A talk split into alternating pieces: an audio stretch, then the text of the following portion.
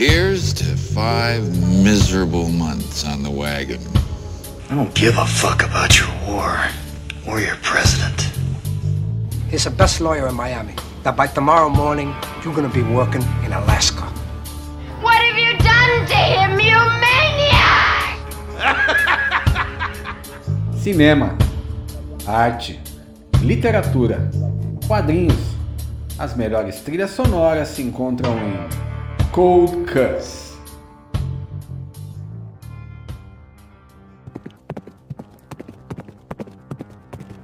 Salve, salve fãs da cultura pop, bem-vindos a mais um episódio. Ih, rapaz, peraí, peraí que o cavalo tá meio bravo aqui. Opa, opa, opa, deixa eu estacionar meu cavalinho aqui. Caramba, tá tendo até tiroteio aqui. Acho que são os Baxters e os Rorros de novo, o cavalo tá assustado aqui. Deixa eu, deixa eu baixar a cabeça aqui, deixa eu me esconder no salão.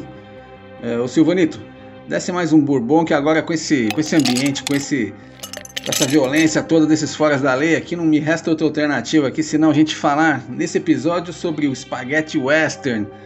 Isso aí, quem foi criança nos anos 70, meados aí até dos anos 80, viu muito filme italiano, alguns sabendo, alguns sem saber que esses filmes eram italianos, eles passavam muito na TV Record, que inclusive até chegou a criar uma sessão que, é, semanal é, algum dia da semana à noite passavam, passavam filmes né, dessa produção, grande produção italiana de filmes de Bang Bang, chamada Bang Bang a Italiana. Então todo mundo viu muito filme ali com Franco Nero, com Giuliano Gemma e outros mais. E esses filmes ficaram muito marcados, né? E realmente entraram com tudo como parte da cultura pop daquele período. O termo spaghetti western, obviamente, que foi criado de uma forma meio pejorativa pelos americanos, né, era para designar a origem dos filmes, porque afinal ele, os italianos estavam se apropriando de algo que era muito caro para os americanos, né, pegar toda aquela cultura do oeste ali, aquelas sagas, aqueles épicos de personagens errantes ali pelo, pelo sul, pelo oeste americano. Mas é, o, o termo, com o tempo, acabou sendo até apropriado, né? E não, ninguém mais tomou isso como algo pejorativo e assim ficou chamada essa produção italiana de spaghetti western. É, para quem não conhece muito esse tema, né, que eu acho que talvez o público atual vai estranhar um pouco, né, mas o que é spaghetti western, né? É interessante a gente lembrar que antes mesmo desses filmes clássicos aí que a gente vai falar daqui a pouco, já existia uma cultura na Itália de se fazer filme de bang bang. Mas a, essa revolução estética, essa forma de fazer os filmes, essa linguagem que foi é, se tornou muito famosa, começou com o Sérgio Leone, não tem jeito ali. Foi o cara que realmente reformatou esse tipo de, de filme e criou um novo imaginário ali. Ele deu uma nova vida para esse gênero, né? Os filmes americanos na época de, de western já estavam bem cansativos, né? Eles já não estavam puxando tanta bilheteria quanto no passado. Enquanto isso, o Leone, com começou a fazer filmes muito mais crus, muito mais violentos, com algumas sacadas muito próprias ali. E também com uma coisa que era legal, que eram personagens moralmente ambíguos, né? Não era só o mocinho e o bandido, né? Tinham personagens que eram meio anti-heróis, que ficavam no meio ali entre o bem e o mal, que é algo que ficou bem interessante para essa temática, né? Para esse tipo de, de história. Numa época que a, que a vida humana não valia tanto, né? Vamos dizer que o dinheiro das recompensas valia mais do que se você sair atirando por aí. Pelo menos é isso que era mostrado nos filmes. E algo também que tornou esses filmes muito especiais foram as trilhas sonoras, né? Especialmente na, na parceria, na colaboração entre o Sérgio Leone com o grande, com o mestre Ennio Morricone, né? Que é um cara que praticamente inventou o som do Velho Oeste, né? Quando a gente ouve essas trilhas hoje em dia, a gente associa imediatamente uh, a western, né? Aquela, aquele período de tempo. Mas aquelas músicas, obviamente, que não existiam na época. Foi um fruto da criação dessa mente privilegiada do grande Ennio Morricone, que na época era muito jovem ainda, né? Tinha 36 anos de idade quando ele fez a primeira trilha pro Sérgio Leone, eles que eram amigos de infância. Foi um grande acerto do Leone e um outro acerto muito grande deles, dele, né, no caso, foi ter contratado para os seus primeiros filmes ninguém menos do que o grande Clint Eastwood, né, que era famoso na TV americana, né, pela aquela série Rawhide, que ele fazia o mocinho, né, o Rowdy Yates, mas ele estava meio cansado já de interpretar o mocinho, né? Então ele estava querendo um papel que, que o desafiasse mais e, e, e, que o colocasse realmente no mapa dos grandes atores, que ele fosse visto como um ator de cinema, não só de televisão, né? E veio super a calhar, né? Quando ele recebeu a proposta para fazer o filme por um punhado de dólares, né, que é de 1964, que talvez seja o filme que inaugura o que a gente chama de spaghetti western, né? embora já existisse, como eu falei, filmes de bang bang feitos na Itália. E nesse filme ele, ele, ele interpreta um, meio que um caçador de recompensa solitário, que não tem nome, né, que chega num vilarejo do no velho oeste americano e causa uma baita de uma confusão entre duas famílias, né, acaba ganhando dinheiro dos dois lados. E ele mostra um lado é, mais humano, né, e ao mesmo tempo ele é um cara que uma, de, uma, de uma moral meio duvidosa, né? Porque ele acaba enganando um lado, engana o outro. E isso fez o personagem ficar muito marcante, né? Parece feito realmente sob encomenda para o Clint. Ele que ganhou 15 mil dólares por 11 semanas de trabalho com o Sérgio Leone. Para você ter uma ideia, o filme foi feito com 100 mil dólares, né? Então, desses 100 mil, 15 mil foram o cachê do Clint. E a parceria deu super certo, tanto que eles fizeram mais dois filmes juntos depois que ficaram super conhecidos no imaginário do cinema que é o trilo, é, que a gente chama de trilogia do Homem Sem Nome, né? Alguns chamam de, da trilogia dos dólares, né? Que são além de um punhado de dólares, né? Que é esse filme de 64. No ano seguinte eles fizeram por uns dólares a mais. E depois, em 66, é, o Três Homens em Conflito, né? The Good, The Bad and The Ugly, que muita gente fala que é o maior filme de western já feito. E realmente é um filme sensacional, tem três horas de duração, uma trilha sonora colossal, é um elenco muito bacana. E esses três filmes juntos somaram 14 milhões de dólares só na Itália, né? Ou seja, vocês verem o, o lucro que isso deu, foi um sucesso estrondoso. E depois disso, claro, é, outros diretores italianos, produtoras, estúdios começaram uma, uma verdadeira corrida do ouro para conseguir novos sucessos desse estilo, capitalizar em cima dos filmes do Leone e gerou muitos filmes bacanas, inclusive.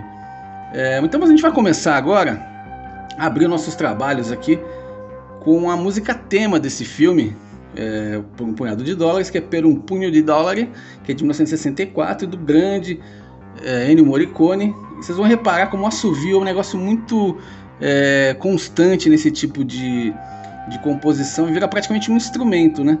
Isso é meio muito recorrente na obra do Morricone para esses filmes de western, né? Ele também tem um uso, digamos, não muito ortodoxo, né, de guitarra elétrica junto com orquestra, até meio reminiscente da surf music, né, que fazia sucesso na época, umas guitarras com vibrato, que é muito legal, tinha muita percussão, né, uma percussão meio minimalista, né? tinha corais muito legais, um ritmo meio marcial, né? Realmente é coisa de gênio, o cara que criou, como eu falei, o som do Velho Oeste então vamos começar agora ouvindo Per um Punho de Dólar, do grande Ennio Morricone para o filme Por um Punhado de Dólares.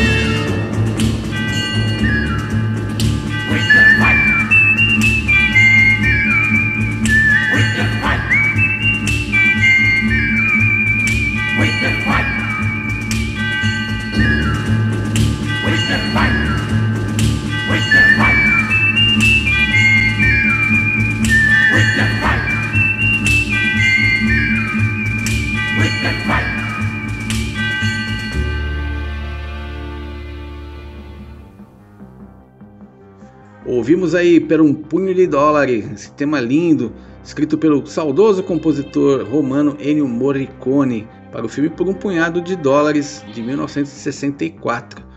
O Morricone que nos deixou no passado, né, em 2020, já tinha 91 anos de idade, foi uma comoção a morte dele na, no mundo do cinema, na Itália especificamente. É, o Morricone era um gigante, né?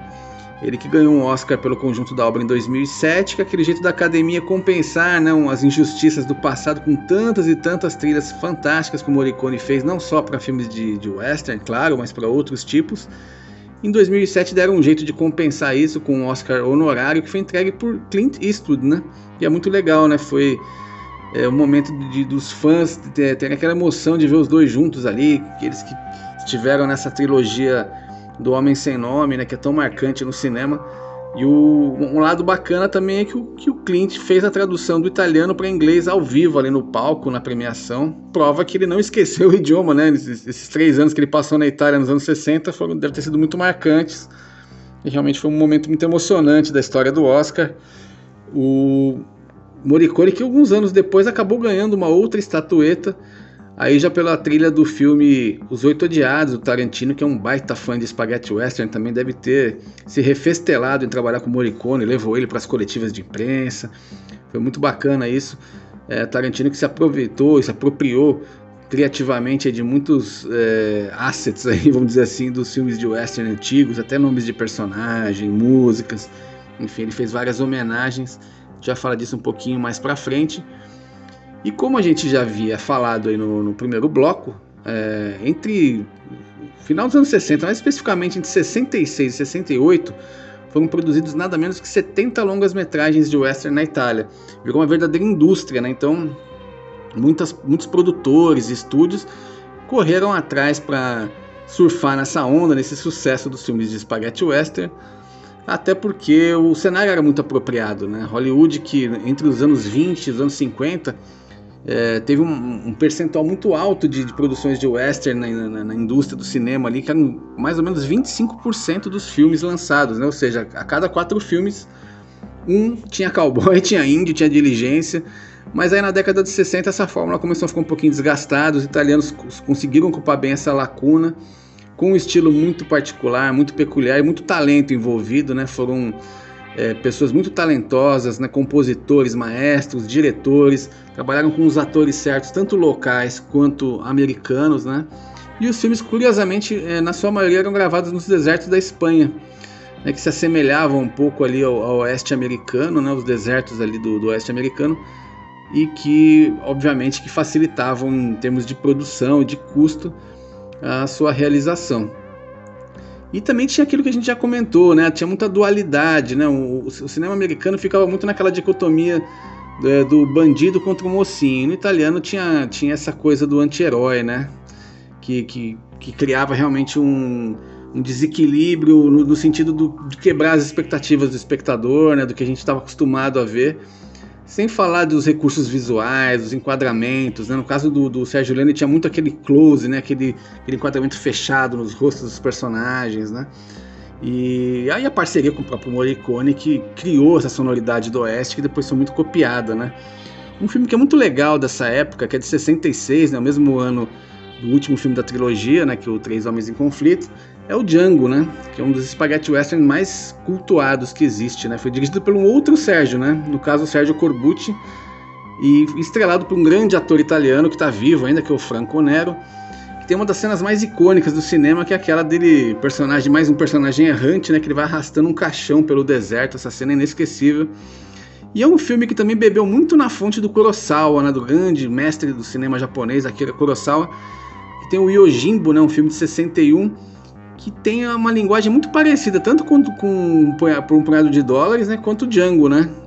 Se não me engano, até o, o chegou a, a processar os italianos aí e deve ter recebido alguma, compensação financeira, porque uh, Yojimbo é um filme maravilhoso também, mas a linguagem realmente lembra bastante tanto por um punhado de dólares como o Django que a gente está falando agora, que é de 1966.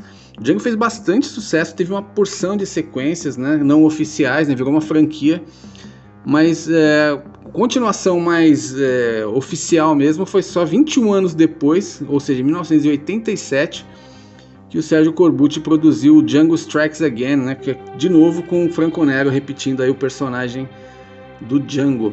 E o Sérgio Corbucci aí que se tornou um cineasta bastante prolífico, né, se dedicou muito a esse tema de, de, de western, né, fez vários filmes, alguns outros inclusive estrelados pelo próprio Franco Nero, que fez o, o Django, e também fez uma trilogia né, que se passa na época da Revolução Mexicana, em que tem dois filmes é, que são estrelados pelo Jack Palance, né, um ator americano, que algumas pessoas vão lembrar pela série de, de TV, né, de curiosidades que passava no Brasil nos anos 80, talvez até na manchete, que era a série Acredite Se Quiser, grande Jack Palance. O Sérgio Corbucci que morreu em 1990, aos 63 anos, mas se tornou aí um, uma péssima pessoa muito importante na história do cinema, sobretudo desse, desse gênero né, de, de western. Falando do Django, muitas pessoas vão, vão associar o nome do filme, claro, ao Django Livre do Tarantino. E, e, e, a versão do Tarantino é uma nova história, não tem nada a ver com o Django do Sérgio Corbucci, mas tem muitas homenagens. Né? Tem até uma ponta do próprio Franco Nero, né, que, que fez o, o Django original usa músicas da época, inclusive é, o tema Django, a versão cantada né, por um italo-americano chamado Rocky Roberts, uma versão muito bonita. O, o, Tarantino aproveitou essa música no filme dele. E falando do Franco Nero, ele está nativo, ainda está com 80 anos, mas está super ativo ainda. Dizem que ele vai fazer um, um, terceiro filme, né? Vai fechar a trilogia do Django em 2021 ou 2022 com um novo filme produzido pelo Wes Anderson, né? Que fez os excêntricos Tenenbaums. Diz o Franco Nero que ele vai convidar o Tarantino para é, retribuir a, a, cortesia né, e fazer uma aparição nesse último filme do Django. É ver para crer realmente se isso vai sair do papel, se vai ser feito. Até recentemente andou nas manchetes aí o Franco Nero novamente. Ele convidou o Kevin Spacey para fazer uma ponta no novo filme que ele está dirigindo, né? Que vai ser a primeira vez que o Kevin Spacey aparece depois de todos aqueles escândalos sexuais, né? Ou seja, o nosso velho Django aí tá super nativa. E a gente vai ouvir, além é, agora, além do tema orquestral, né, instrumental de Django, não, vai, não vamos naquela versão cantada que tem no, no, tanto no original quanto no Django Livre, vamos na versão instrumental. E em seguida, um tema de um outro filme que eu adoro, que é um filme que eu assisti muito na minha infância, é um filme que meu pai adorava, que é o Dólar Furado, de 1965 um tema composto pelo Gianni Ferrio e que o Tarantino também reaproveitou. No Bastardos Inglórios ele usou o tema original do Dólar Furado. Então vamos aí com essa dobradinha de Django e do Dólar Furado e daqui a pouquinho a gente volta a falar de Spaghetti Western.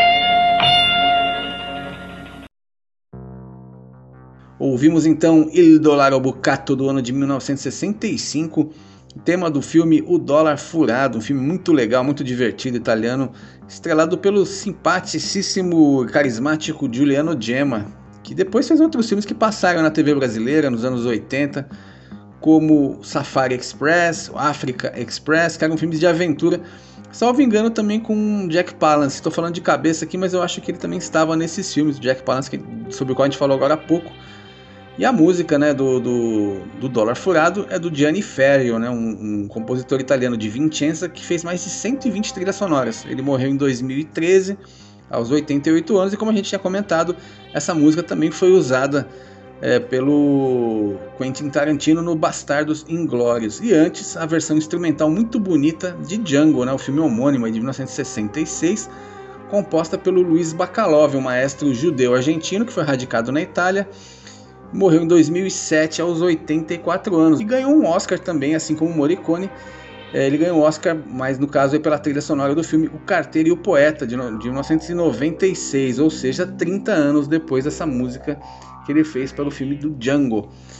E a gente estava falando sobre essa quantidade impressionante né, de filmes de western né, feitos na Itália é, entre final dos anos 60 e início dos 70 e tinha de tudo ali, né? Para manter o interesse do público, é, os produtores, os roteiristas começaram a inovar e fizeram até comédias de bang bang, né? Uma que a gente é uma dupla aí, né, especificamente que a gente não esquece é Bud Spencer e Terence Hill, né? Eu confesso que quando eu era criança eu gostava muito, me divertia muito com os filmes deles, eram muito engraçados, né? Aquela franquia de filmes do Trinity, né? Mas na época eu achava, eu jurava que eles eram americanos, né? Só que não, eles não eram americanos, né? O Bud Spencer e Terence Hill, na verdade, eles se chamam é, Caio Pedersoli e Mario Girotti, né? Não tinha nada de americanos, mas eles é, enganaram muita gente, vamos dizer assim. E também quando é criança a gente não lê muitos créditos e tal, né? Então eu jurava que eles eram americanos aí na minha infância. E eles fizeram muitos filmes juntos, né? Uma dupla muito marcante mesmo da comédia no cinema. E o primeiro sucesso deles, né? O primeiro filme deles foi o Trinity é o meu nome de 1970. É, então quem não viu, olha, eu falo quem não viu filmes do Bud Spencer e Terence Hill na infância, realmente não curtiu, não teve infância. e a gente vai revisitar então é, é, é o trabalho dessa dupla aí através de uma, uma música muito legal, um tema da trilha sonora original do filme Trinity é meu nome. O nome desse tema é The Front Eye Killers. E em seguida, a gente vai homenagear também um cara que merece aí, é, essa lembrança, que é o americano Lee Van Cleef, que fez muitos westerns. Ele participa de dois filmes da trilogia do Sérgio Leone, juntamente com Clint Eastwood. E ele também fez dois filmes da trilogia do Sábata que é, e nós vamos tocar uma delas, né, que é do filme Sábado, O Justiceiro, né, que é o primeiro filme. Que, o tema chama-se Ei amico c'è sabato ai chiuso. Então vamos lá com esses dois temas sensacionais e daqui a pouquinho a gente fala mais de Spaghetti Western.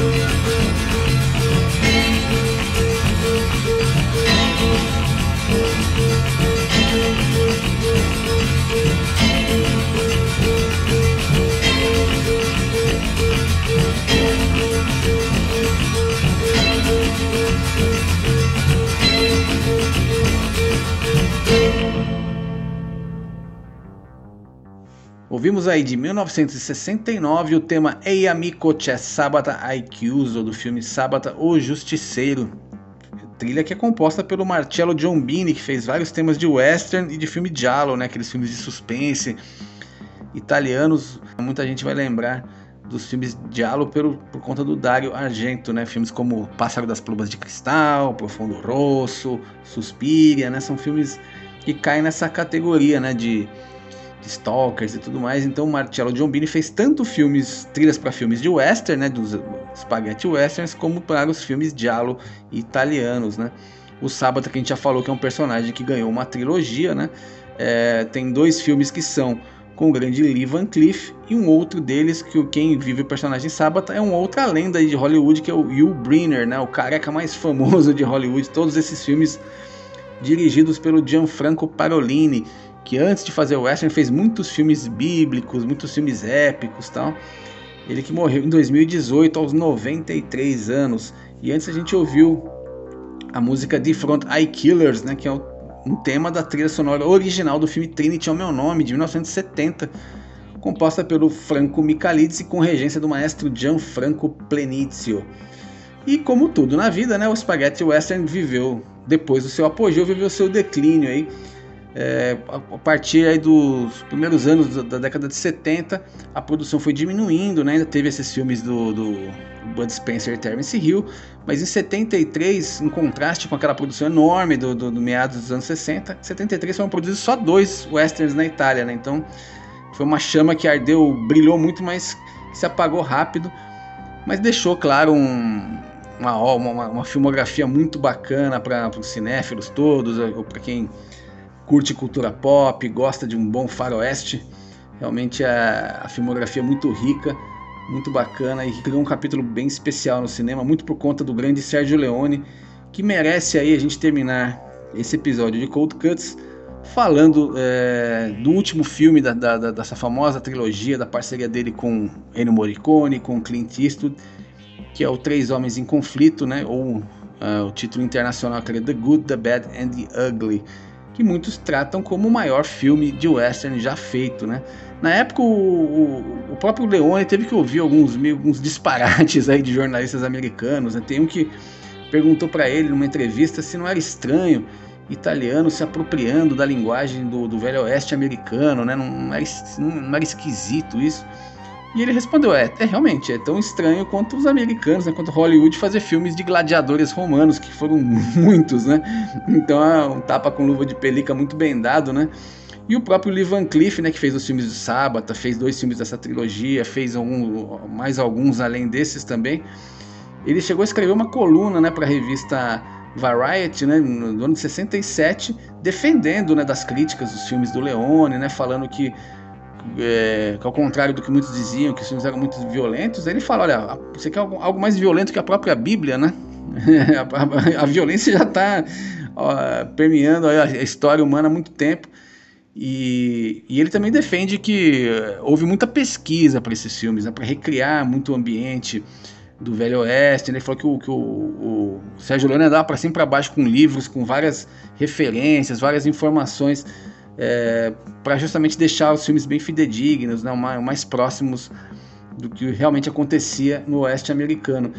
E o Sérgio Leone que terminou a sua, a sua aventura nos filmes de western em grande estilo, né? Em 68 ele fez um épico, né, que é o Era uma vez no Oeste, né, que é estrelado pelo Henry Fonda, o Charles Bronson e a Cláudia Cardinale, né? É, o filme que virou assim também é tratado como uma obra-prima né, do western. Depois da trilogia ele ainda teve fôlego para fazer esse filme. E que, quem o ajudou no roteiro foram dois nomes aí que se tornaram também muito importantes do cinema, do cinema italiano, perdão, e também do cinema internacional, né? Que é o Bernardo Bertolucci, né, que fez o último Tango em Paris, e o Dario Argento, de quem a gente acabou de falar, que é o mestre do suspense, né, com filmes como Suspiria, o, o Profundo Rosso e outros mais. Então, realmente tinha muita gente talentosa envolvida, mas acho que talvez a pessoa mais talentosa dessa turma toda realmente era o grande mestre Ennio Morricone. O que ele fez na trilha do Três Homens em Conflito realmente é um negócio colossal, é monumental.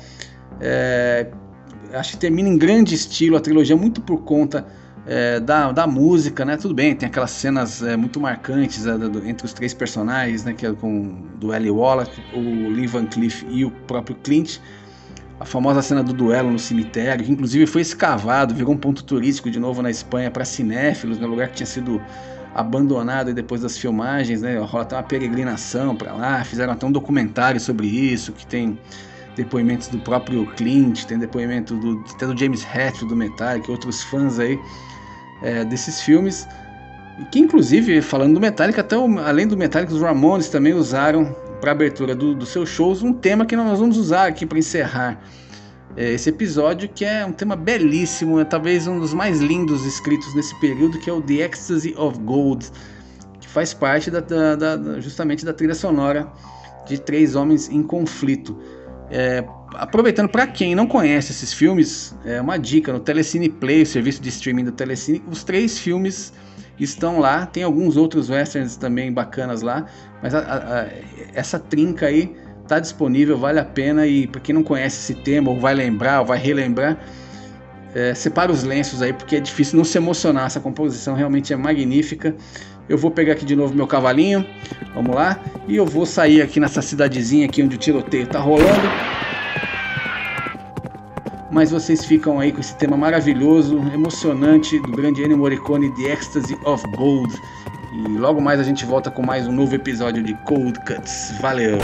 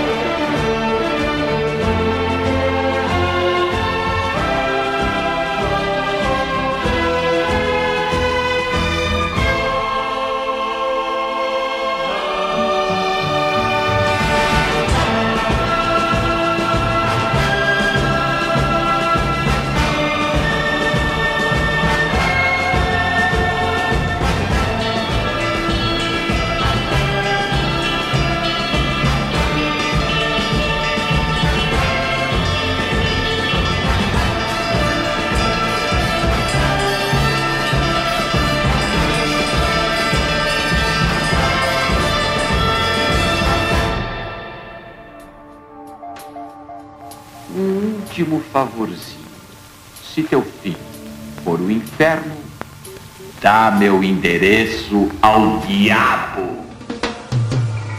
Você ouviu Cold Cuts.